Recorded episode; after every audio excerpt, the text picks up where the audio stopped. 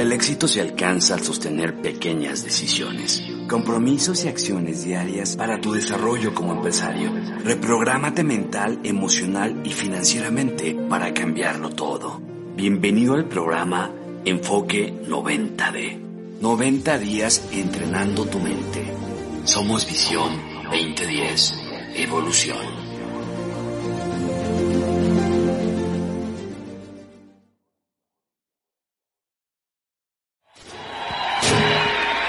Así que yo les voy a, dejar con esta chiquita con la cual somos novios desde los 12 años, 12 y 13 años. Es verdad. O sea, yo siempre he dicho que estoy esperando que Disney nos descubra para que nos haga una película. De verdad que sí. Noviecitos desde niños. Claro, pues es que ve, mira qué belleza de muchacha, ¿no? O sea, claro. Siempre, yo siempre digo lo mismo, ¿cómo hace un hombre feo para casarse con una muchacha bonita? Haciendo promesas. Sí, veo que aquí también hubo varias promesas, por lo que me doy cuenta. Pero bueno, chicos, aquí estamos. Muy felices porque hoy día vivimos una vida increíble. Vaya, hemos calificación de doble diamante en los dos lugares. Charo siempre me acompañó, como dije, en las buenas, las malas, subterráneas. Ella es una chica alegre, todo lo ve positivo, para ella todo está bien, donde quiera que vamos, siempre la gente pregunta, pero viene Charo, ¿verdad? Sí, claro, porque donde quiera que ella está hay fiesta, hay alegría, la pasamos espectacular. Así que les voy a dejar un ratito con el amor de mi vida. Y próxima, embajadora Corona. Aquí está Charo. ¿Qué onda Colombia? ¿Cómo estamos? Oigan, bien feliz de estar aquí con ustedes. Eh, ya dijo Sergio, gracias por la invitación de sus diamantes, pero siempre es una responsabilidad muy grande pararnos en una tarima. Y pues, porque hay tanto que en 30 años podemos compartir, te imaginas, en 30 años y uno piensa, ¿qué será que podamos compartir? Que sea algo que sea, que los inspire, que les ayude a que su negocio crezca, que se mantenga su negocio creciendo. Y te voy a decir algo, te vamos a compartir que algo que por 30 años escucharon han hecho, y cada vez que empiezan grupos nuevos, y cada vez que firman a alguien, esto que te vamos a decir es algo que hacemos con el nuevo. Los básicos no cambian. No importa lo que pase, las modas y los celulares y que todo se pone más tecnológico, los básicos del negocio no cambian. Sergio y yo entramos a este negocio cuando teníamos 26 años y 27. ¿Quién tiene esas edades por aquí? Levanten la mano. Menos de 20, eso. Menos de 30 años, levanten la mano. Wow, esta es una audiencia joven. Me identifico. Cuando Sergio y yo vimos este negocio éramos muy jovencitos y sin duda que esa, esa noche en casa de mi madre se despertaron muchos sueños. Te puse una frase ahí que dice Napoleón Bonaparte, cada uno de los movimientos de todo individuo se realizan por tres únicas razones, por honor, por dinero o por amor. ¿Qué es lo que te va a hacer moverte a ti? Sergio Charo en esa noche de un 23 de octubre del 90, estábamos realmente eh, desesperados por encontrar algo que nos sacara adelante. Cuando vimos esa oportunidad yo dije, yo sí quiero cambiar muchas cosas en mi vida que hoy estoy viviendo que ya no quiero vivir. Y es hasta ese punto en tu vida que estás harto de lo que estás viviendo, que eres capaz de hacer sacrificios que ni te imaginas que eres capaz de hacer. Porque este negocio saca de ti cosas que ni sabes que eres capaz de hacer. Y yo decía, si eso fuera verdad, ay, yo sí quisiera ya pues arreglarme los dientes. Hoy a mis 55 años traigo mis brackets y, me seca la boca todo esto, pero digo, ¿qué me importa los 55 con los dientes derechos, no? ¿Y qué? Y fíjense, son cosas de que a veces ni siquiera es por tiempo o dinero, es por atreverte a hacerlo. De hecho, él y yo nos hicimos la misma cosa, unas que nos tuvieron que poner en sillas y vainas, pero te arreglas los dientes. Entonces yo en aquellos ayeres decía, Dios mío, yo si los quisiera, mis dientes derechos, yo quisiera que la camioneta tuviera las llantas del mismo, la misma marca, las llantas, porque una llanta es Goodyear, otra llanta es así, o sea, las llantas de nuestro carrito eran un drama. No le servían los limpiadores. Van a conocer la camioneta mañana, porque tenemos fotos de la camioneta. No le servían los limpiadores, entonces le amarrábamos un lacito. Y entonces él lo agarraba de aquel lado del lacito y yo del este lado de la ventana. Entonces empezaba a llover y decíamos, ¡jálale, jálale! O sea, yo sé, miren muchachos, nos ven a ser como divinos. No, ¿cuál divinos? O sea, mis vasos eran los de las veladoras, ¿entienden las veladoras? Los de el mole, hay una cosa que se llama mole en México, y son vasitos de cristal. Cuando se el mole, pues lo lavas y el vasito sirve para tomar agua. O sea, viviendo una vida miserable, la ropa interior rota. O sea, que pues está el rotito, ay no, cuando se llama, más grande el hoyo cada vez, ¿no? Las medias, las mujeres. Yo le tenía que poner barniz para que aguantaran otro ratito. O sea, esas cosas de miserables, muchachos, estando siempre con una rebanada de jamón. ¿A quién le pasó que quería más? Pero, pues una rebanada de jamón, porque pues no hay para mucho jamón. Todo eso llega a un punto en el que dices, wow, se está repitiendo lo que mis padres, yo de niña, vivía. Y lo estábamos repitiendo ahora con mis dos hijas que teníamos antes de entrar a este negocio. Realmente fue un momento decisivo. Bendito Dios por ese muchacho chilango. Chilango se le dice a la, gente que es de la capital, no sé aquí cómo usan decir a la gente de Bogotá, pero allá los decimos a los chilangos. Y ese muchacho que no quería ir al plan nos confesó después, tenía 22 añitos, su primer plan se lo dio a mi prima, como mi prima cuando lo vio le dio el plan, era modelo de ropa interior, mi prima lo vio y dijo, lo que quieras, mi vida, ¿no? Entonces, el niño entró al negocio, él le dio el plan a esa prima, mi prima invitó a mi hermano, mi hermano lo vio, fue el segundo plan que dio ese niño, y el tercer plan que dio fue en esa casa con 30 mujeres comiéndose al niño. Cada que se volteaba, mis primas, ¡uh! ¡ay! El niño se ponía loco.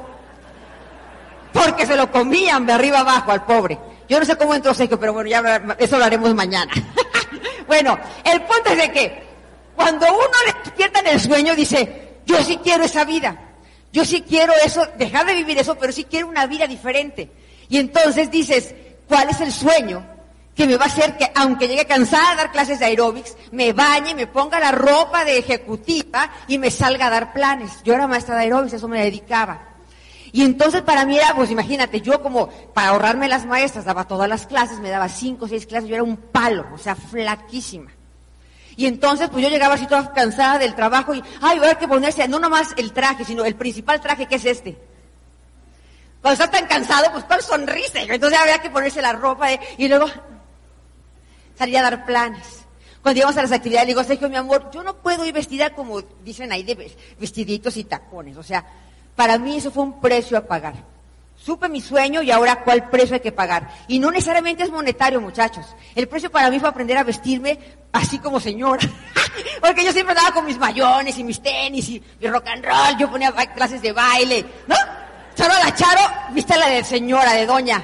Entonces íbamos a las juntas de negocios, yo de tacones decía, es que mi amor, acuérdate que yo no sé andar en tacones, tú tienes que ir conmigo, pero despacio. Entonces estábamos a las juntas de negocios así.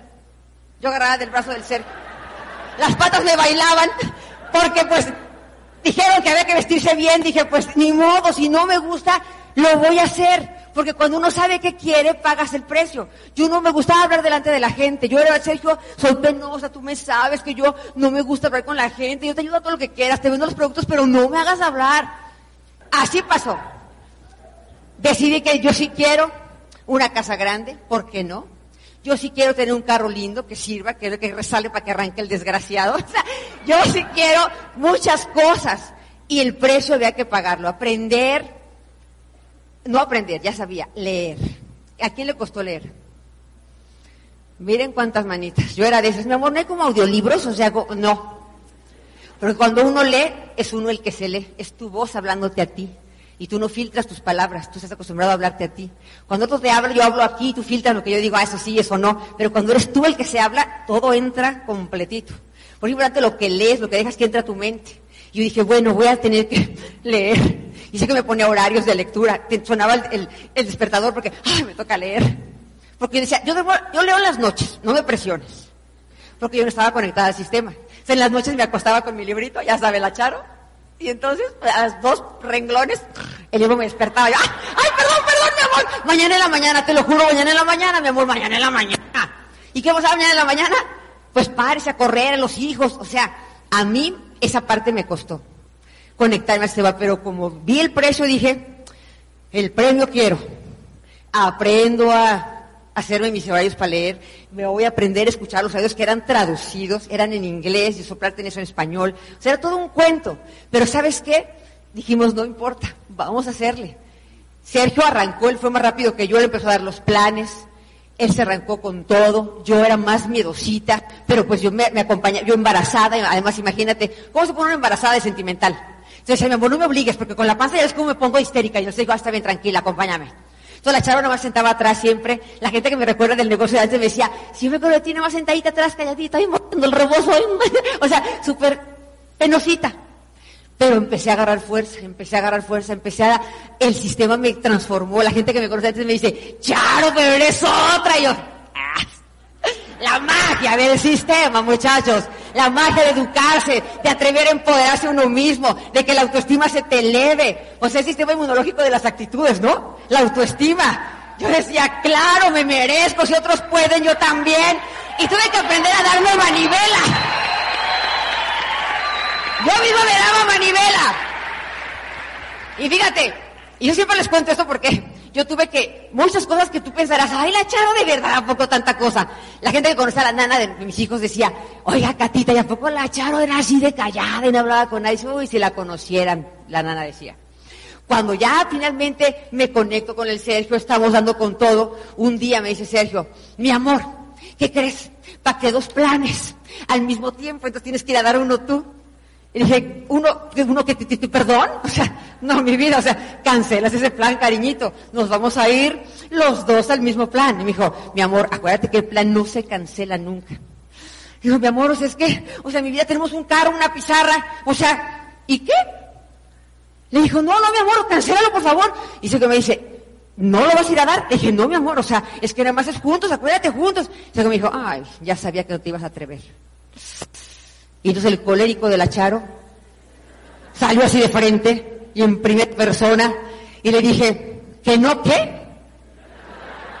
¿Sabes qué, mi amor? Le dije, el carro me lo llevo yo, la pizarra me lo llevo yo, los kits me los llevo yo, a ver en qué te vas a dar tu plan.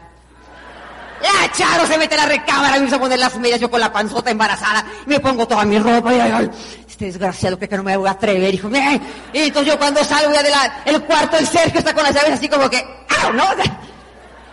Háganme las llaves, me subo al carro, me pongo cinturón de seguridad, y empiezo a llorar. ¡Ay, carajo, ahora sí! Y empecé a bajar todos los santos, la Virgen de Guadalupe, recedo, Dios mío, por favor, ayúdame, o yo lo voy a poder hacer. Llego a esa casa, ya me limpio las lágrimas y me bajo, y había lleno de señoras ahí. Y Sergio le dije, no, no pudo venir, pero vine yo, ayúdame a bajar las cosas, y yo con la panza, todo, monto la pizarra, y ahora sí, Dios mío los mendigos números, dije, no importa. Y me arranco. Mire, señoras, y les eché un cuento chino de que pueden retirar los maridos del trabajo, viajar el mundo, comprar casas, carros y olvídate, poder hacer cargo de tus padres. Un cuento chino, chillamos todas. ¿Quién quiere entrar? Y todas, nosotros entramos contigo, saqué los kits. Duró como 15 minutos el mendigo plan. Pero estaba yo llorando con una pasión, con la panzota, de, por lástima, porque era esta pobre, y me firmaron todas las viejas.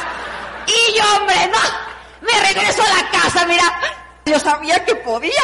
Entonces llego a la casa bien emocionada ahorita que venga el Sergio. Y cuando veo, está tirado en el sillón viendo una película con las niñas. Y yo le digo, mi amor, ¿qué pasó? O sea, me, me, ¿qué pasó? ¿Qué pasó de qué? ¿Por qué estás aquí? Me dice, ay, mi amor, es que no había ningún otro plan. Yo te tirabas y te aventabas y mira, te le regaste muy machina sin mí. Mira, desgraciado, porque me hiciste eso? Pero mira, en el momento me quedé. Gracias, Sergio. Porque dicen que hasta la águilas necesitan un empujón del nido. Me, dio la pata, me dijo, láncese. Y a partir de ahí, miren, haz de cuenta que la autoestima se me dije, yo puedo, muchas cosas vas a hacer que crees que ahorita no eres capaz de hacer. El negocio saca una versión de ti que ni conoces. Es una maravilla este negocio. Por eso te digo algo. Si tú estás muy penosito y que dices de los que no habla, yo le hacía a la gente, mira, no me miedo de decirte porque soy re penosa, pero estoy muy emocionada. Y ya, se echaba el choro. Entonces decía que tenía miedo, que era penosa, y me escuchaban. O sea, les decía la verdad, cómo me sentía. O sea, uno tiene que ser como es. Eso amé del negocio, que no tenía que ser alguien diferente. Dije, así la Charo reventada y loca, pues un poco domada, domada por el sistema, pero, o sea, no tienes que ser nadie diferente. Así como tú eres, eres lindo y puedes ser diamante. Así que una vez que ya decidiste qué quieres, que vas a pagar el precio, que vas a hacer lo que tengas que hacer, te vas a enfrentar a un montón de retos. ¿Quién, por ejemplo, en experimentos, a demostraciones, le ha fallado el experimentito? ¡Ay! O sea, vas a fracasar un chorro de veces. No, este maquillaje, este tono de piel, las maquillas y le queda blanca la cara como china. O sea, no, perdón, o sea, no. El experimento de las, de las fibras, que te, no, es que esto no raya nada. Mira el refrigerador, la raya en el refrigerador. ¡Ah! Echando a perder se aprende. O sea, así es. Antes de que sea fácil, Va a ser difícil. Siempre, todo. ¿Quién aprendió a manejar de esos que son de velocidad? Primero, esos. ¿Qué tal cuando aprendiste?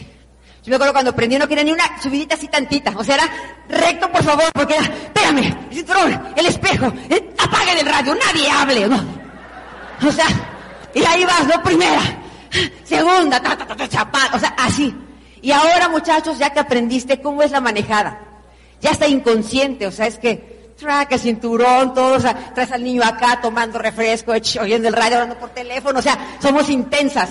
Pues porque ya desarrollaste la habilidad, o sea, muchas cosas en el negocio te van a fallar. Te va a fallar a veces dando un plan, a quién le ha pasado dando un plan y tú mismo ves cuando ya perdiste el prospecto porque le, hablaste de mal, ya un chorote diferente y la gente "Ay, ya perdiste el prospecto, pero aprendes. Este negocio es una bendición, te permite muchos errores, va a ser prueba y error. Fíjate, nosotros, en parte de pagar el precio y de aprender de los errores, un día Sergio contacta a un compañero de trabajo, del que donde trabajaba Sergio. Y entonces dice, oye, es que mira, estoy trabajando un proyecto, ven, vete a la casa. Él vivía cuatro horas de nuestro pueblo. Ahí fuimos para la ciudad, se llama Querétaro. Llegamos a Querétaro, le dimos el plan y el chavo dijo, listo, me firmo, está buenísimo el plan. Se mete. ¿Podrías tú venir en ocho días? Yo te junto gente. Y Sergio le dijo, claro, ¿qué espera uno cuando le dicen eso? No, pues junta todos. Y les escucharon, ay, sí. Nos regresamos a Tenancingo cuatro horas manejando, haciendo ya esa red inmensa, ¿no? A los ocho días regresamos y pues no había nadie en la casa. Tocamos el timbre. Eh, yo creo que no va a tardar en llegar. Media hora, una hora. Y, chin, eran, te estoy hablando de la época del teléfono de o sea, no eran celulares. Y hablando de por teléfono, no. Chin, qué raro. Fuimos a dar unas vueltas para contactar gente, regresamos, tres horas después, nadie en la casa. Ahí vamos de regreso al pueblo, cuatro horas. Y el martes le habla, Sergio, ¿veniste? Y yo, claro. ¡Qué vergüenza, no, amigo! Regreso este fin de semana, ahora sí te juro que te junto gente que... Y yo embarazada, o sea, viajar cuatro horas era más complicado, pero no me importaba. Íbamos soñando, vamos de regreso ahí, llegamos ese día, tocamos a él. ¡Sergio! Se te olvidó que ibas a venir, déjenme ver a los vecinos rápido. Se sale como una hora y Sergio ahí en la casa. Y regresa, nadie quiere venir, amigo, pero ay, qué vergüenza me da contigo. Pero ven, pásate a comer. Ya, ¿regresas en ocho días? Y Sergio, sí, vamos, entonces ahí vamos. Y yo, Sergio, mi amor, este no está viendo el pelo. No, tranquila. Regresemos en ocho días, seguramente que ahora sí iba a juntar gente. Regresamos en ocho días. Se nos olvidó decir que las reuniones no se da alcohol, que no se hace tragar todo. Cuando llegamos, él ya había, tenía borracho a todos los invitados, se había dado de comer. Y cuando llegamos todos así bien jarras. Y ay, amigos, ya llegaste, es que perdón, los me entretuve aquí un poquito y, y, y, se empezaron a sentar ahí, vénganse todos acá, sentados, empezaron a dormir, pues estaban todos borrachos. Sé que llevaba diez minutos del plan, cierra la pizarra y dice, amigo, es que así no era el cuento, perdóname, o sea, me están pelando, o sea, no, así no, ¿sabes qué? Así no, tiene que ser cuando no esté la gente, ay, bueno, ¿regresas en ocho días? Y yo le dije a Sergio, se acabó esta miércoles. O sea, este, o sea, este quiere, este nada más no está viendo el pelo, no junta gente, no pasa nada. O sea, no. Y Sergio, mi amor, vamos, mi amor, vamos. Y yo, Sergio, por favor, entiendes la quinta vez que vamos a ir. O sea, ya no es gasolina, ni tenemos dinero. Y Sergio, por favor, mi vida. Ay, yo ahí aprendí la lección. Usted tiene que perseverar. O sea, es una cosa es empezar. Tiene la, valentía para empezar, para la resiliencia para terminar esto. El Sergio me hizo ir. Llegamos. Porque la profundidad de esa línea, cuando entró la gente, salieron esta pareja que se llama Hugo y Elda Kerkhoff de ese plan. Ahí entró Arturo Lupita y Chelita y todos sus soplas de ustedes. O sea, y me quedé pensando, wow, ¿a qué, a estás, ¿a qué estás de abandonar, de encontrarte tu diamante ahí si sigues intentando? Muchachos, por eso termino. Cuando sientas que vas a rendirte, recuerda por qué comenzaste. Tu familia se merece, tus padres se merecen que los retires de los trabajos, que te encargues de su vejez, de sus días enfermos de tus padres, como yo lo he hecho con los míos, bendito negocio que me dio para poderlos enterrar. Yo me quedo pensando esto, ¿qué tal que usted trabajara por su vejez ahorita que tiene la juventud y la salud? Te va a ser viejo un día, tú que estás jovencito, escúchame. La vida se nos fue rapidísimo, hoy tengo 55 y 56 años. Si tus papás no perdieron su vejez, te toca planear a ti, la tuya, y ver por tus papás. Eso es para mí una responsabilidad inmensa. Yo decía, yo quiero que mis hijos tengan muchas cosas, pero si yo no me atrevo a pagar el precio de una vez, ¿qué va a pasar? Muchachos, uno sigue jugando con el tiempo. Es, no importa lo que haya pasado con tu negocio, porque todos pasamos crisis, a todos se nos han caído grupos. ¿A quién se le ha caído algún grupito por ahí? ¡Claro! Entonces uno dice simplemente, se me resbala, estoy entero, estoy sano, verdad, completo, y vuelvo a comenzar. Mañana te vamos a contar un poquito más sobre eso, Sergio y yo. Y la última frase de Mark Twain. Dentro de 20 años estarás más arrepentido de las cosas que dejaste de hacer que de las que hiciste. Así que suelta las amarras, aléjate del muelle, explora, sueña, descubre y atrévete a hacerlo de una vez, muchachos. Ahorita que tienes la salud, la juventud, la oportunidad, quien te guía, quien te apoya, no te esperes a que te urja hacer el negocio, que esa es la parte más dura. Porque cuando te urge hacer el negocio, lo transmites y la gente no va a querer entrar. No esperes a que te urja. Hazlo ahorita ya el negocio. Así que los quiero mucho, los dejo con el amor de mi vida. Mi compañero pasados 42 años, Sergio Rivera.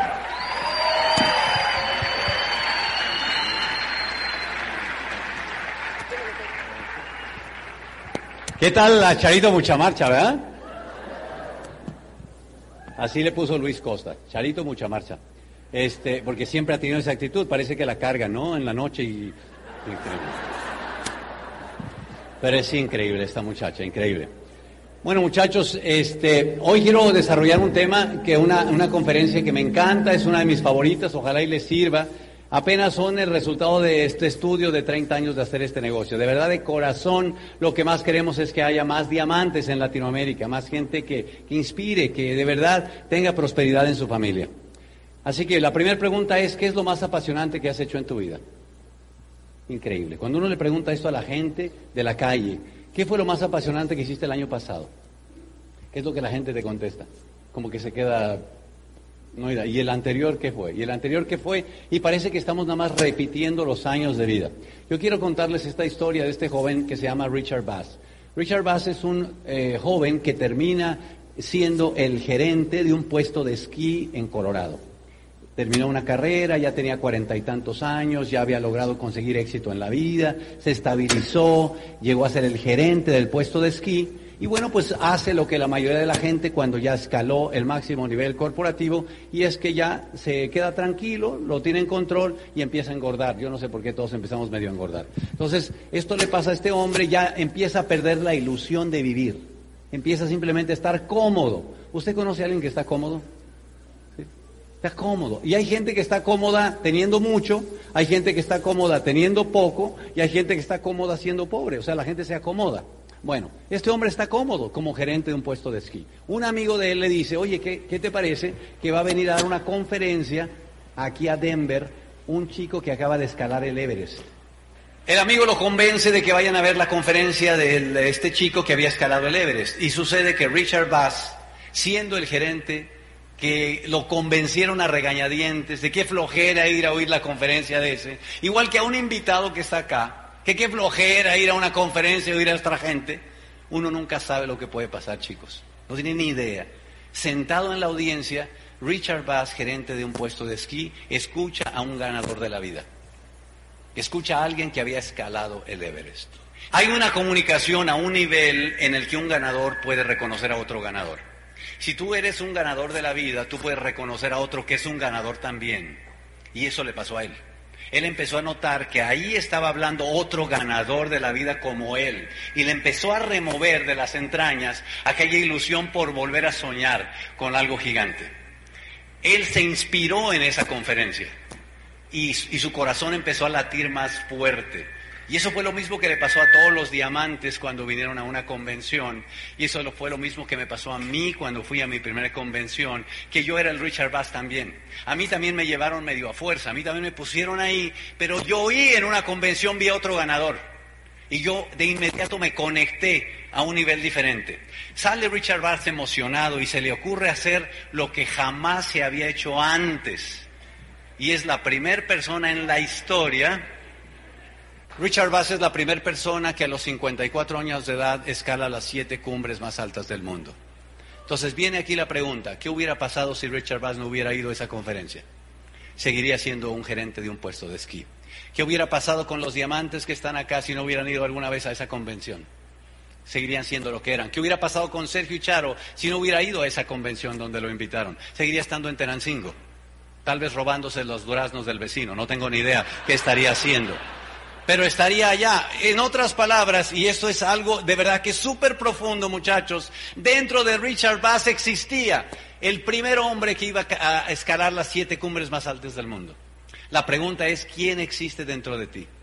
Que el día que se decida, el día que salgan de la comodidad, va a llegar a ser algo increíble. Dice ahí, existe dentro de nosotros la posibilidad de vivir una vida impactante, como ni, ni, te imaginas de lo que eres capaz de hacer. Y eso pasa cuando existe un momento de inspiración. Años más tarde, la gente se inspira y otras personas comienzan a seguir el ejemplo. Y así fue como al día de hoy, después de él, 400 personas más han logrado hacer la misma hazaña. ¿Cómo te pareces? Después de él, otras 400 lo han hecho. Y vuelvo a la misma pregunta. ¿Qué hubiera pasado si Richard Bass no hubiera ido? Ni él lo hubiera hecho, ni las otras 400 tampoco. Lo más interesante del asunto, chicos, es que uno de esos que lo hicieron se llama Eric. No voy a decir su apellido para no complicar. Eric lo hizo en el septiembre del 2002 con la diferencia de que Eric es ciego. Y ustedes yo sé que van a copiar el nombre y se van a meter a YouTube y lo van a ver y está perfecto. Pero date cuenta a qué grado puede llegar un nivel de inspiración que a una persona que prácticamente es imposible que haga una cosa así, se atreva a hacerlo. Y ahí es donde viene la segunda reflexión de este evento y de esta convención. Las victorias que tú tengas en tu vida van a tener un eco y van a ser inspiración sobre miles de gentes que te van a seguir. Muchachos, yo sé que yo fui a esa primera convención y yo vi en la segunda convención subir de nuevo diamante a una pareja que nos inspiró a Charo y a mí para siempre. Ese reconocimiento de nuevo diamante era para unos nuevos diamantes que se llamaban Luis y Cristina Costa. Y eso nos puso a nosotros los pelos de punta. O sea, yo, yo nunca volví a ser el mismo. Yo nunca volví a ser el mismo. Sergio Rivera de antes se quedó allá. Dentro de mí surgió algo que no me permitía estar quieto como antes. Nunca hubiera pasado a menos de que hubiera alguien hecho algo distinto. Y por lo tanto, lo que tú hagas hoy va a tener eco sobre mucha otra gente. Cuando nosotros vamos a diferentes lugares y a otros países y empezamos a oír la trascendencia que ha tenido todos sus diamantes, todo lo que hemos hecho algo como esto, uno de verdad que se inspira y dice, wow, ¿cuántos diamantes más hay por el mundo que pueden ayudarnos a crear esta gama realmente, esta nueva generación de líderes? Así que todo nace por la inspiración. Yo espero que tú arranques hoy y que sientas dentro de ti que tú puedes hacer cosas increíbles porque realmente la vida es muy breve. Cuando yo era jovencito oía a los viejos decir, la vida es muy corta y se va muy rápido. Hoy a mis 56 estoy calificado para decirlo, la vida es muy corta y se va muy rápido. Hace poco mi cuñado Juan Esteban, que fue el que me, me, invitó al negocio, que es de mi edad, me preguntó, Sergio, ¿cuántos años nos quedan a full power? ¿Cuántos años nos quedan en que no importe día, noche, madrugada, lo que sea, a full de capacidad de fuerzas? Y ponte a pensar cuántos años te quedan así. ¿Y qué vas a hacer en esos años, querido amigo? Tenemos que hacer algo impactante, intentar lo imposible y para eso estás acá para que dentro de ti nazca ese diamante que todos queremos que seas. Muy bien, yo quiero contarles, si yo pudiera resumir estos 30 años de yo estar en este negocio como investigador del negocio, como jugador de cancha, y ahora pues como entrenador a lo mejor de otros jugadores, estas cuatro cosas que te quiero comentar hoy, a mí me parece que son la clave de todo ganador de la vida. Esto es lo que tiene todo ganador para ganar en la vida, en mi muy humilde opinión. Vamos a ver si platicamos brevemente de ellos. La primera es el sueño. Charo comentó respecto al sueño. El sueño es el cuadro inspirador del futuro que te llena de energía. ¿Cuál es ese cuadro inspirador del futuro? Yo oigo la historia de José Bobadilla y oigo cuando él comienza el negocio. Y hablo de él porque sin duda él es uno de los íconos de la industria. Él cambió la industria para siempre. Hay un antes y después de José Bobadilla. Así está, aquí está con nosotros. Gracias, José. Y yo oigo la historia y él dice, yo oigo la historia de él y él dice, yo rapidito me di cuenta que para más o menos uno tener aquí algo de protagonismo, uno tenía por lo menos que ser diamante. O sea, él nunca soñó con entrar esto para entrar al 12%, ¿me entiendes? Y sus diamantes fueron igual, nosotros fuimos igual. Yo ya que yo dije, si esto es verdad, Si lo que nos están contando esta gente es verdad, la vida que podríamos vivir es increíble. Pero tú necesitas tener ese sueño de un futuro que a ti te inspire, querido amigo. Y eso no lo puede poner nadie por nadie. Tiene que ser tuyo, porque no puedes tú vivir solamente con antojos. Les recomendaré este libro que para mí me aclaró muchísimo el tema, que se llama Vive tu sueño de John Maxwell. Ahí enseña cómo te puedes enamorar de tu sueño. Esta lectura es increíble. Y para hacerlo más gráfico, les contaré una vez más mi chiste de los pajaritos, porque es un chiste muy tierno y muy lindo y porque yo tengo el micrófono para contarlo, así que lo voy a contar. Están dos pajaritos en el aeropuerto internacional de Cali, en una ramita, viendo cómo aterrizan, cómo despegan los aviones, porque les parece curioso ver esos pájaros de acero. Y entonces uno le está comentando al otro y esto y lo otro, las alas, todo ese rollo. En eso toma pista un avión supersónico esos aviones vuelan arriba de la velocidad del sonido, ¿no? Tienen un reactor. Toma pista, enciende el reactor y eso sale a una velocidad que los pajaritos jamás en su vida habían visto. Eso fue así, una flecha, se mueve la ramita, les vuelan las plumitas. Y uno le dice al otro, wow, ¿te diste cuenta? Eso sí es velocidad. El otro dice, hombre, claro, con la cola prendida cualquiera. Muy tierno, muy tierno.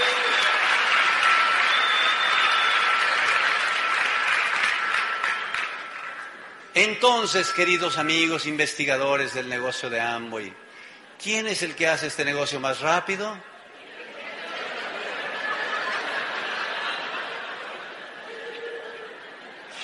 Dan ganas de a la hora de irlos viendo checarles la cola, a ver si la tienen prendida. Porque esa es una gran verdad, querido amigo. Cuando la cola está prendida, tú vas a una velocidad increíble y puedes hacer cosas que jamás pudieras hacer de otra manera. Así que por favor, no anden cargando el extinguidor apagándose la cola, brother. O sea, necesitamos que la tengas encendida para que tú hagas lo que eres capaz de hacer e inicies tu camino a diamante. La segunda clave que tiene la vida de los ganadores es algo que se llama la creencia. Y a ese respecto yo recomendaré una vez más este libro que para mí es uno de los libros que más me han gustado en toda la lectura que hacemos de este negocio. Si acaso lees en inglés, la versión en inglés es más linda que la versión de español. En inglés se llama Speed of Trust. En español se llama Factor Confianza. Es un libro hermosísimo que explicó algo que se llama eh, La suerte del principiante. ¿Cuántos de ustedes han oído eso de la suerte del principiante? ¿Lo han oído eso alguna vez? La suerte del principiante. Eso lo explica el libro. El libro dice que hay dos factores que afectan los resultados de las personas. Uno es la habilidad y otro es la creencia. Esos dos factores. En otras palabras, cuando tú multiplicas la habilidad con la creencia, vas a tener el resultado que la gente tiene en la vida y en lo que haga y en este negocio también. Hay mucha gente que tú ves que tiene mucha habilidad en el negocio, comienzan a agarrar gran habilidad, pero si tiene poquita creencia, ¿cómo crees que tiene resultados? ¿Cómo son sus resultados? Poquitos, a pesar de que tiene mucha habilidad, ¿sí o no? Y hay otras personas que no tienen habilidad, lo que tienen es mucha creencia. Y cuando tienen mucha creencia, ¿cómo son sus resultados? Muy altos. Por eso es eh, lo que yo le decía, la suerte de principiante. Hay gente que no sabe que no sabe y tiene tremendos resultados. ¿Qué es lo que Charo y yo hicimos para calificar diamante en 29 meses? En el 1990, sin internet, con 12 productos, con la junta de negocios a tres horas de la casa. ¿Cómo hicimos para calificar en 29 meses diamante? ¿Qué es lo único que teníamos? Creencia. En otras palabras, nos creímos el cuento completito. Completito. Y mis amigos de la universidad dijeron, no, eso cómo va a ser, eso es una mentira, te van a timar. Y yo dije, pero es que los diamantes dicen que si uno hace eso, llega diamante. Y nos creímos el cuento completito. Teníamos, no teníamos habilidad, pero teníamos mucha creencia. ¿Qué fue lo que pasó? Conseguimos los resultados. Yo veo, muchachos, que la creencia es algo que es importantísimo y clave. Ahí tenemos un maestro que habló de eso siempre. Este negocio se trata de levantar la autoestima, dice Luis Costa.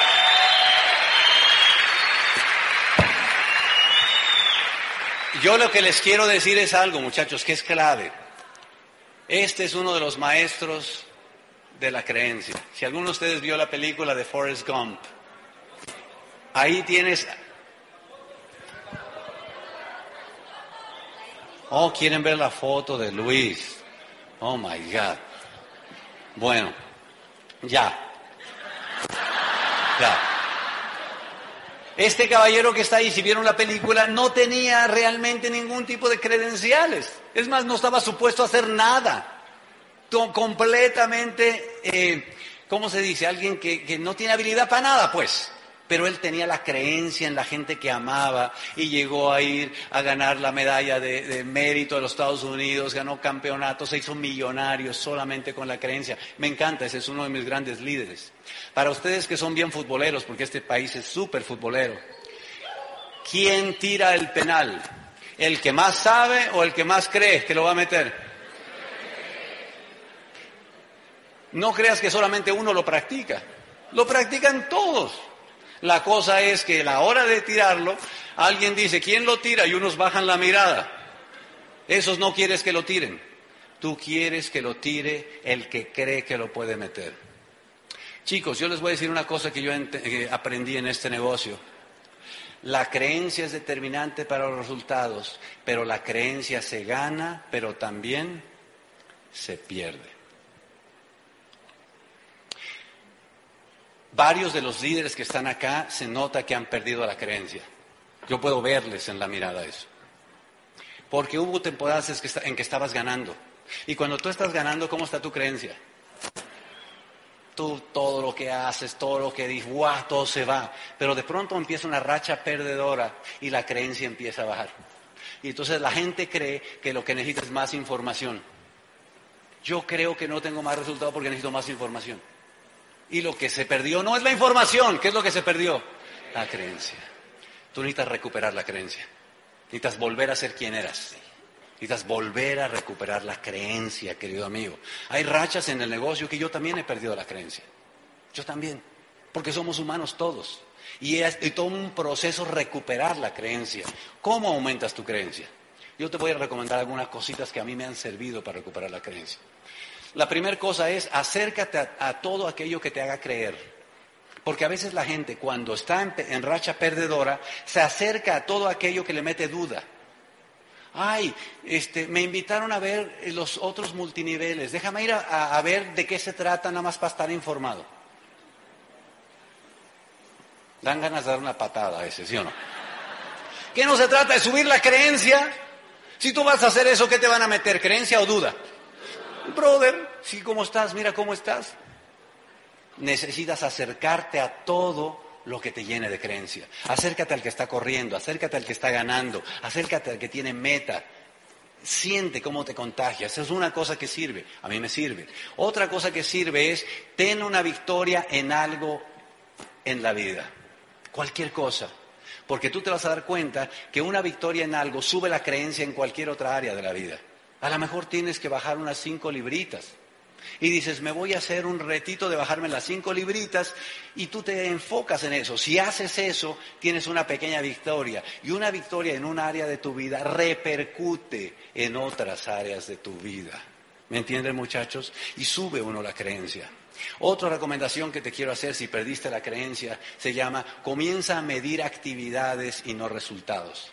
Cuando tú pongas tu agenda de lo que vas a hacer, en lugar de decir, ya salí de la convención, este próximo mes me voy a mover 600 puntos personales y me voy a auspiciar a 10. La gente hace esas cosas, ¿sí o no? Pero cuando pasa el mes, ¿qué pasa? Ni siquiera mueve los 600 puntos, ni siquiera auspicia a 10. Entonces, ¿cómo va la creencia? Para abajo otra vez. Porque está midiendo resultados. Yo te recomiendo que midas actividades. Cuando mides actividades, entonces dices, este mes me voy a, dar 25 planes. ¿De quién dependen esos 25 planes? Tuyos. Y cuando los termines de dar, ¿cómo te vas a sentir? No importa si la gente entró o no, tú lo que acabas es de recuperar la creencia, ¿me entiendes? Este mes voy a platicar con 10 para promoverles el boleto de ir a la libre empresa. Empieza a medir actividades y empiezas a recuperar la creencia. Lo lindo de esto es que cuando tu creencia empieza a aumentar, tus resultados paulatinamente se vienen otra vez en desbandada. Así que aumenta tu creencia y los resultados vienen. La tercera cosa que hacen los ganadores se llama trabajar. Qué cosa tan increíble que tengamos que hablar de eso en una convención, ¿sí o no? Pero yo no sé en qué momento la gente se le olvidó que para, que para construir cualquier cosa en la vida tenemos que trabajar, querido amigo.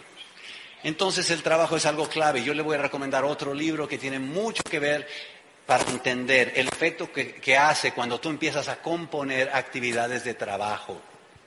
El libro este de efecto compuesto de Darren Hardy pone el ejemplo de las fichas de dominó, ¿te acuerdas? Ya ustedes lo leyeron. Esas fichas de dominó que tú pones en una hilerita y que después de que está la hilerita creada, empujas la primera y que esa es capaz de eh, romper toda la hilerita. ¿Sí saben de lo que estoy hablando?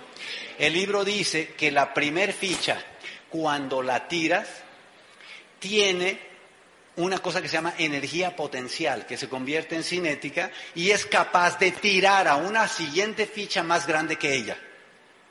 Por, el, por la energía que agarra, podría tirar una ficha más grande. Tanto así que el libro explica que creo que si pusieras una ficha y la pusieras como 19, 20 veces, ya no me acuerdo cuántas veces, a la veinteava vez sería capaz de tirar un edificio. En otras palabras, va agarrando cada vez más energía mientras más actividades empiezas a poner juntas. Entonces yo quiero que tú entiendas que cuando tú empiezas a hacer actividades juntas, empiezas a tomar no solamente práctica, sino empiezas a agarrar energía y a ganar confianza. ¿Me entienden lo que digo, chicos? Entonces yo les voy a compartir algo que nosotros hacemos en nuestra organización con el permiso de sus diamantes.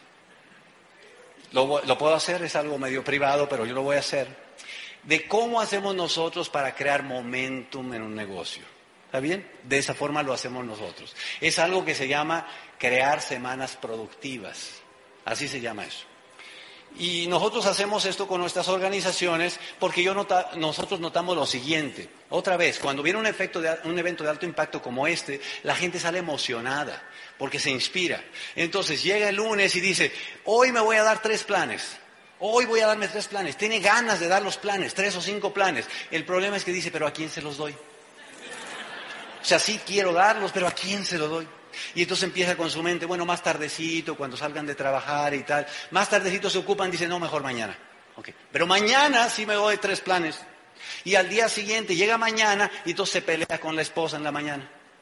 Y entonces él tenía ganas de dar los tres planes ese día, pero se peleó. Entonces él dice, pero con esta actitud, ¿cómo voy a dar tres planes?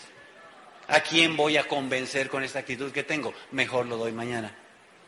Y así se la pasa una semana y otra semana y meses. ¿Usted conoce a alguien que le haya pasado algo parecido a eso?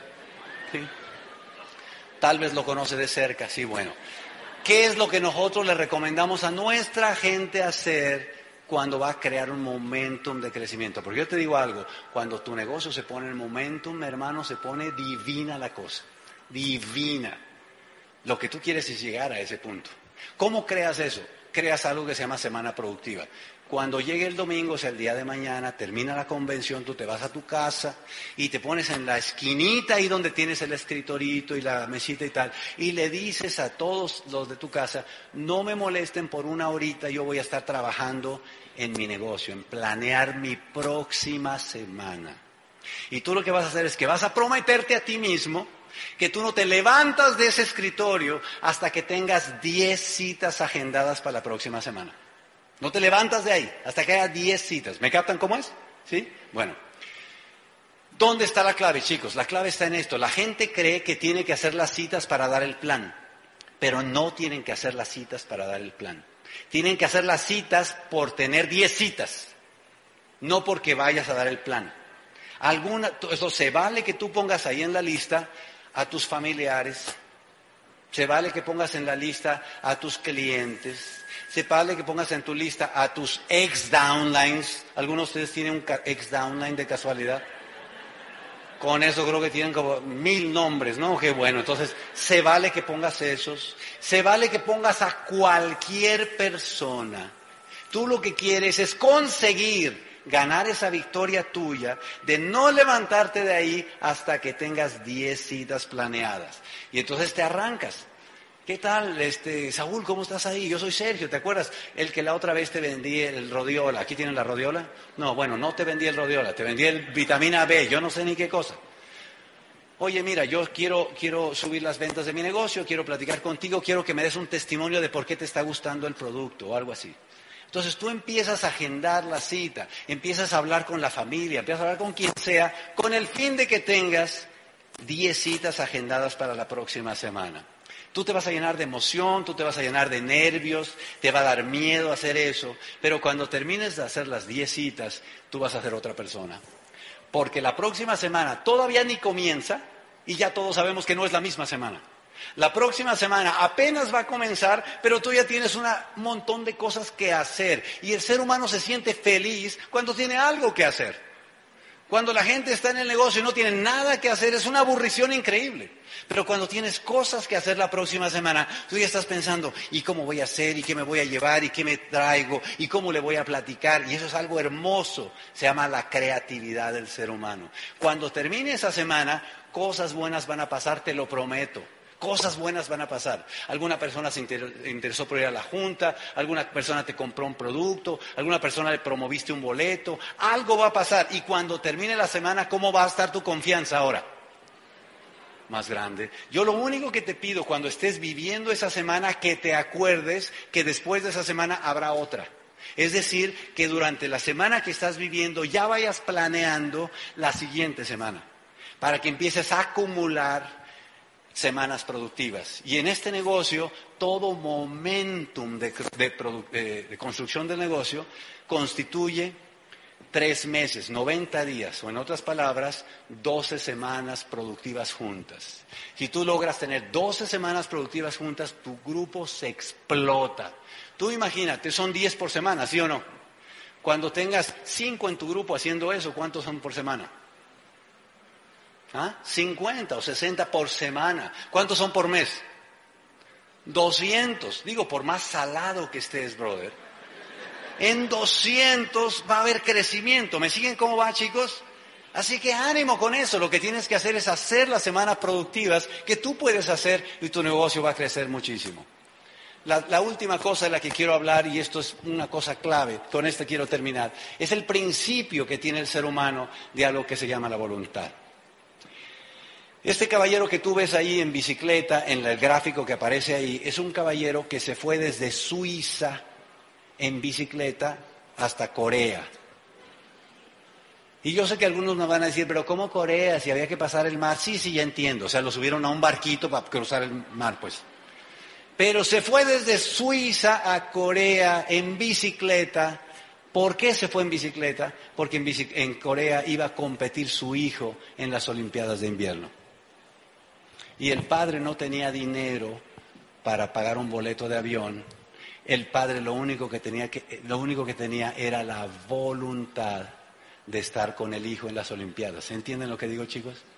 Hay, una, hay un poder increíble que el ser humano tiene dentro de todos nosotros que se llama la voluntad y que todos tenemos. Y que si tú pudieras alcanzar a explorar la fuente de poder que eso tienes, te maravillarías de lo que serías capaz de hacer. Y esto me recuerda a la historia de cuando ella era niño, porque ya ven que todas las historias que yo cuento tienen que ver con caballos, perros, árboles y todo. Porque yo las lecciones más importantes de mi vida las aprendí antes de los 12 años. Entonces, pues yo, eh, yo crecí en el campo, no había luz, no había agua, vivíamos del campo, agricultores. Eh, eso era eh, terrenos de temporal, había que esperar que lloviera para sembrar y todo eso. Yo era todavía pequeñito, pero me acuerdo que después de un invierno frío la tierra se pone muy dura y entonces eh, en la primavera hay que preparar la tierra para poder sembrar.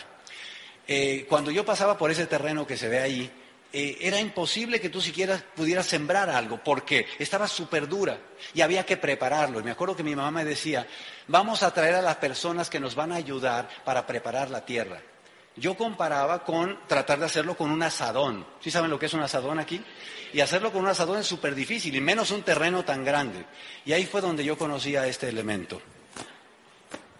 Por primera vez me, me tocó ver llegar a un caballero que venía con una mula. ¿Saben lo que es una mula? Aquí también dice. Él venía con una mula, un animal que yo pues a mis 10 añitos, 12, imagínate cómo lo veía, ¿verdad? Imponente el animal ese, hermoso, pero parecía que venían eh, en una combinación increíble, la mula y él, la persona que lo llevaba.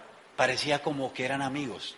Parecía que la mula ya sabía lo que el Señor quería y el Señor ya sabía lo que la mula tenía que hacer. Y llegaban ahí al, al, frente de donde estaba todo, saludaban a mi mamá, me saludaban a mí. Mi trabajo era limpiar eh, los desechos que iba ah, dejando el tema. ¿no? Yo tenía una cosa que se llama gata, que es un animalito que tiene como unas uñas ahí en la punta. ¿Cómo se llama eso aquí? Rastrillo, bielgo, rastrillo, bueno, ¿cómo se llama? Eh, entonces, pues yo vi a ese, a ese, animal que llega, se pone ahí en la punta del, terreno, le, todavía casi puedo oír las cadenas que está, cuando lo sueltan los arreos, las cadenas abajo, él le, pone el arado y entonces yo veo ese animal y lo único que hace el caballero es lo único que hace. Y ese animal arranca con una fuerza y yo veo que el arado se mete a la tierra y empieza a voltear, es como un milagro, empieza a avanzar y eso se empieza a abrir y se empieza a abrir la tierra literalmente. Y yo estoy pensando, ¿cómo es posible que hagan eso si la tierra está tan dura? Era posible porque se combinaba el hombre y la mula. La mula es como tu voluntad. En otras palabras, todos ustedes tienen una mula dentro.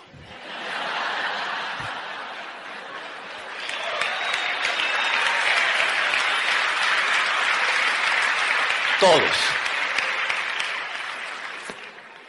De hecho, cuando tú te pones a ver el paso de la historia, lo que fue el hombre capaz de hacer con la mula es increíble. Todas las colonizaciones que se hicieron.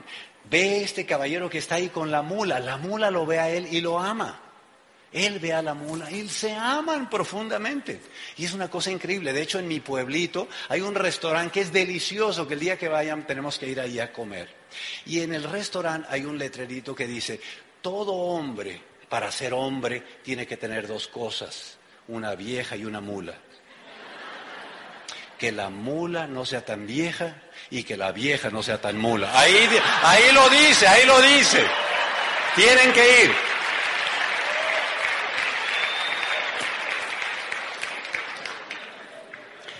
En este negocio, muchachos, yo he visto lo que pasa cuando se despierta esa mula en la gente. Yo he visto lo que pasa cuando se despierta la voluntad tuya. Eres capaz de hacer un milagro, hacer cosas que jamás hubieras podido hacer con un asadón. De pronto se levanta esa voluntad y tú mismo sientes esa fuerza increíble. Ve esos ejemplos que están ahí que son ejemplos reales de la gente que está haciendo este negocio y que lo que tienen es esa voluntad y que no le importa caminar esos kilómetros cargando esas cajas para entregar los productos o vender con esa alegría y esa sonrisa esos productos en esa bicicleta o mis monjitas de aguas calientes que están ahí haciendo sus demostraciones de productos. Ojalá y pronto lleguen a, plata ya por lo menos mis monjitas que lleguen, ¿te imaginas que llegaran a, Esmeralda, mis monjitas? ¿Te imaginas que estuvieran aquí dando el seminario o esta conferencia? Imagínate a, la monjita aquí diciendo, a ver, criaturita del Señor.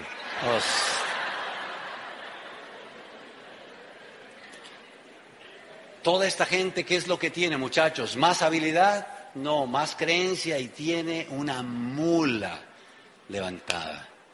Y eso es lo que tú necesitas para hacer este negocio. El problema es que muchos de ustedes están como esa imagen que está ahí en la... Esa es la foto que te tomamos antes de entrar acá. Así está. O sea, tú crees que el problema es que no sabes, tú crees que el problema es otra cosa, que tienes la mula echada, brother, ese es todo el problema. Porque si tú quisieras, podrías hacer cosas increíbles. Entonces, como te das cuenta, tenemos dos problemas, la mula y tú.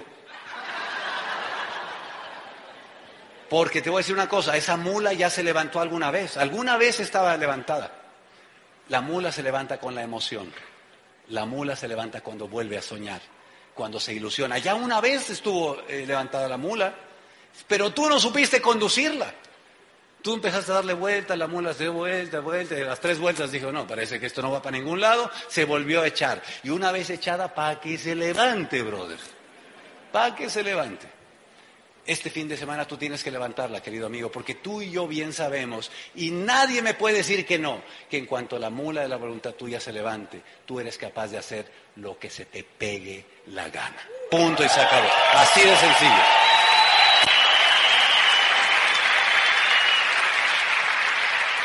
Así que como ves, muchachos, estas cuatro características la tiene todo ganador de la vida y tú la tienes que tener también. Tienes que tener un sueño que sea tuyo y que sea verdadero, que no sea inventado, que sea verdadero. Normalmente el sueño para ser verdadero tiene la cara de alguien, normalmente, y te trae lágrimas a los ojos. Hasta que tú no tengas eso, cualquier cosa te va a tirar, cualquier cosa, querido amigo. Tienes que tener la creencia en ti. Si tú no crees en ti, ¿quién cree en ti? Si tú no crees en ti, ¿quién? Tienes que creer en ti. Y eso se trabaja para alimentar la creencia. No llega sola. No creas que un día te levantas y, ah, ya la amanecí creyendo. Eso no va a pasar. Vas a tener que hacer un trabajo para volver a creer en ti. Hubo un periodo en mi vida que yo dejé de creer en lo que yo hacía y en este negocio. Cuando se nos cayó un diamante. Fuimos de diamante a platino. Si quieren, un día voy a grabar un audio que diga cómo ir de diamante a platino. Pero hubo un momento en que yo como perdí la creencia en ese momentito y costaba trabajo porque yo quería hablar con la gente y yo sentía que me salía algo pero que no iba mi alma ahí adentro. O sea, yo decía que mis palabras no tenían poder, no tenían power, no conectaban con la otra gente. Había perdido la creencia. No es que no supiera qué hacer, había perdido la creencia. Y me pasó más o menos como cual cuando creo que es Peter Pan que siguió caminando y su sombra se quedó atrás. Yo tuve que regresar a buscar la sombra mía también. Yo tuve que regresar y decir, vuélveme a recordar por qué entramos a esto. ¿Y saben qué me encantó? ¿Cómo empecé a construirme? Empecé a leer los libros que leía antes. Busqué los libros de antes y busqué lo que subrayé antes y aparecía que me echaba un flashback atrás y volvía a llenar mi corazoncito con eso y decía, claro, yo sentía esto, y yo sentía esto, y yo sentía esto. Y un día volví a recuperar la confianza. Eso te va a pasar a ti también, pero tienes que hacer lo necesario para hacer el trabajo, hermano. No te quedes tirado nada más. No te quedes desmotivado. No te quedes ahí. Haz lo que tengas que hacer para recuperarla. Porque en cuanto vuelvas a ser quien tú eres, el mundo se va a enterar, brother, y vas a ser para diamante. Pon el trabajo, pon el trabajo, hermano. Si vas a aplaudir, aplaude. O sea, no más, o sea.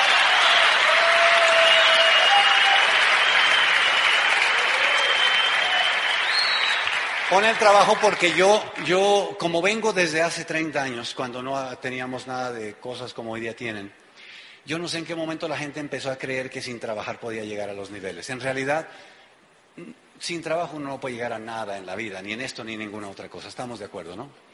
Ahora, díganme una cosa aquí en honestidad, nadie se va a dar cuenta, nada más entre ustedes y yo. ¿Quién de ustedes algún día va a llegar a diamante? Así se tarde 30 años. ¿Cuántos de ustedes ya entendieron que para llegar un día ustedes son los que van a tener que poner el trabajo? Digo, porque, mira, hay menos manos, ¿eh? O sea, para que vean, hay menos manos. ¿Cuántos de ustedes están completamente seguros que podrían trabajar mucho más de lo que están trabajando hoy? Ahí sí levantaron todas las manos. Entonces, ¿qué quiere decir? Que tú y yo entendemos que los resultados que tenemos es más bien por falta de trabajo que para otra cosa, ¿sí o no? Claro. Entonces, hazlo, hermano. No esperes hasta tener ganas. Hazlo. Las ganas vienen después. Porque si no, eso puede tomar años y meses. Y si tú no haces por salir de ese hoyo, puede ser que te quedes en el hoyo como tanta gente que conozco. Nosotros creemos en ti, brother. Lo más que podemos decirte, Charo y yo, con 30 años y con el amor que tenemos a este país, a estos líderes, a todos ustedes, es que ustedes pueden ser diamantes, muchachos. De verdad pueden pero tienen que volver a ser quien ustedes son. Construyanse ustedes mismos, despierten la voluntad. Yo corrí el maratón eh, de Chicago en octubre pasado. Eso es algo que yo tenía en mi collage de sueños algún día. Yo escribí en alguna cosa que decía, listas de cosas por hacer antes de morir. Y puse, correr un maratón. Y eso lo hice cuando tenía 30 años. La primer consejo que les puedo dar es que si un día quieren hacer una locura de esta, no se esperen hasta los 56. Ese es el primer consejo que les quiero dar. Háganlo ya. Y yo me inscribí a un maratón y hice una locura. ¿Cuál fue la locura? Como yo me tenía que animar a hacerlo, yo fui y me inscribí. Yo dije, el próximo año yo corro el maratón en octubre. Y no hay peor cosa que alguien que no tiene ni idea de qué se trata el tema, ¿no? Entonces ahí me tienes a mí yo diciendo, de haber sabido en la que me iba a meter, no me meto. Pero es la única manera en la que yo he hecho las cosas en mi vida, hermano. Si le pongo mucho a pensarla, nunca las haces. Fueron 10 meses de entrenamiento, fueron muy duros, fue la, la prueba física más difícil que yo he hecho en mi vida. Muchos de los entrenamientos terminamos en el hospital, muchas cosas. El día de correr el maratón, ahí aparezco en la foto, soy el de la gorrita blanca. El, el día...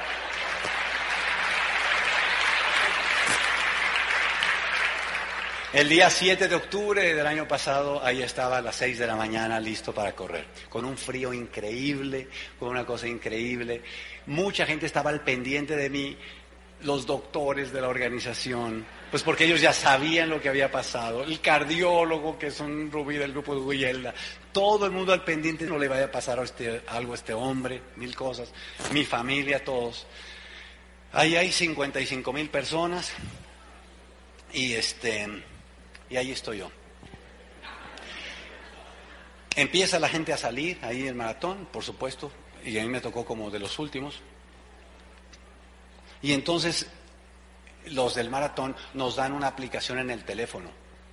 Y en el teléfono dicen para que tu familia sepa por dónde vas. Entonces esa aplicación yo se la di a toda la familia y también a la gente que estaba al pendiente de mí para que supieran por dónde iba. Entonces, pues ahí está. Ese es un pedacito del recorrido de los 42.2 kilómetros. La gente dice son 42 kilómetros. No, no, no, son 42.2. ¿Ah? Sí, sí, sí, porque dicen que se corren 30 kilómetros con la mente, 10 kilómetros con el corazón y 200 metros en las lágrimas. Y la verdad, yo te puedo decir, así es. Pues ahí arrancamos. Ahí hasta abajo hay una cosa que dice SR, que ven en azul. Eso no quiere decir súper rápido. No, no quiere decir eso. Eso quiere decir Sergio Rivera. Entonces, yo llevaba ese chip y la familia estaba ahí. Y entonces, yo te voy a decir algo que quisiera que te quedes con esto y que te vayas con esto hoy. Hay razones por las que uno comienza y hay razones por las que uno termina. Y eso yo lo pude comprobar ese día. Estaba yo ahí, te prometo, todos los pensamientos te pasan por la mente, te prometo que sí. Todo estaba por ahí, mi cuerpo estaba desbaratado, todo el tema. Yo decía, Diosito, por favor, aguanta estos últimos 42.2. Porque cuando corre, cuando corre, cuando corres el maratón, has corrido 900 kilómetros de preparación. O sea, ya tu cuerpo está súper destrozado. Yo noto en el chat de la familia esa foto en donde mi hija la pequeñita dice, aquí estamos ya en la meta esperando a que llegue papá. Ahí no decía estamos esperando que salga, estamos esperando que aunque sea se aviente 10 kilómetros, aunque sea la hija, mi familia, la gente que más me ama, está esperando que llegue papá. Cuando yo vi eso me puse a pensar en ti también, porque cuando tú entraste al negocio de y le diste a tu familia una aplicación de esa también. Y tu familia está viendo dónde vas. Yo me puse a pensar que si yo me hubiera parado en el kilómetro 10, eso hubiera sido una emergencia. Todo el mundo hubiera corrido, algo le pasó, vamos al hospital, le dio un infarto, porque había amenaza del tema y demás. Algo le pasó. Pero la familia estaba diciendo, aquí estamos esperando aquí a papá. Yo supe en ese momento, yo tengo que llegar. Lo supe. Así sea a gatas. Pero yo tengo que llegar. Y yo espero, muchachos, que tú te des cuenta de lo que tienes en las manos y lo que le dijiste a tu familia que ibas a hacer. Y yo espero que sepas que hay razones por las que uno comienza y también razones por las que termina. Y tú tienes que llegar a diamante, así sea a gatas, mi hermano. Un día lo tienes que hacer. Gracias a todos, muchachos. Enfoque 90D. 90 días entrenando tu mente. Somos Visión 2010. Evolución.